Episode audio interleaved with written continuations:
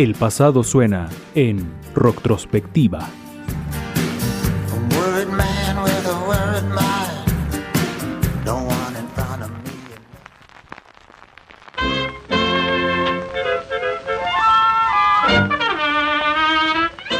Uno de los compositores de música mexicana para niños más importantes de nuestro país.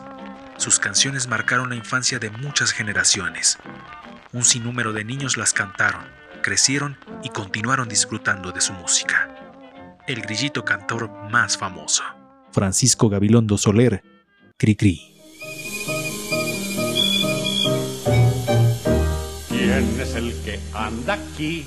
Es Cricri, es Cricri. ¿Y quién es ese señor? El grillo cantor.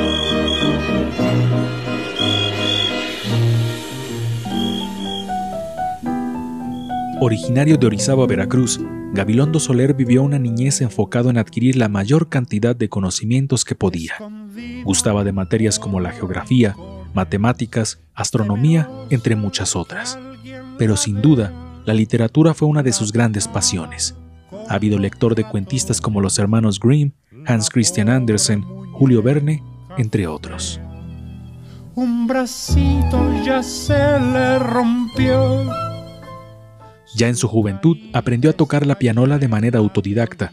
Así, comenzaría su carrera como compositor.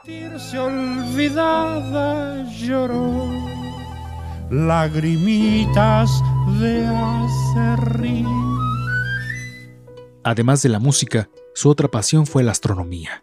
Ingresó como voluntario al Observatorio Nacional, pero por la falta de recursos tuvo que dejar esa actividad. Oye gato, ven acá, ven gatito a trabajar. La radio fue el medio en el que dio a conocer sus composiciones musicales dedicadas a los niños. El 15 de octubre de 1934 hace su primera aparición en vivo con un programa de 15 minutos. En ese programa narraba historias de animales y otros personajes. Recibió la sugerencia de crear un personaje principal. Así nació el grillito cantor, Cricri. Adelante, amigo Gabilondo. Ánimo y suerte.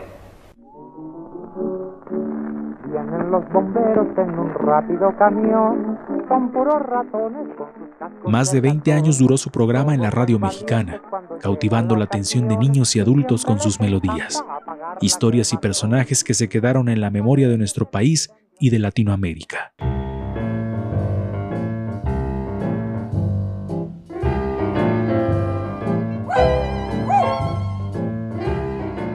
En nuestro corazón siempre vivirán sus canciones, el grillito que trascendió fronteras geográficas y temporales. Francisco Gabilondo Soler, Cricri. Al perrito le duele una muela.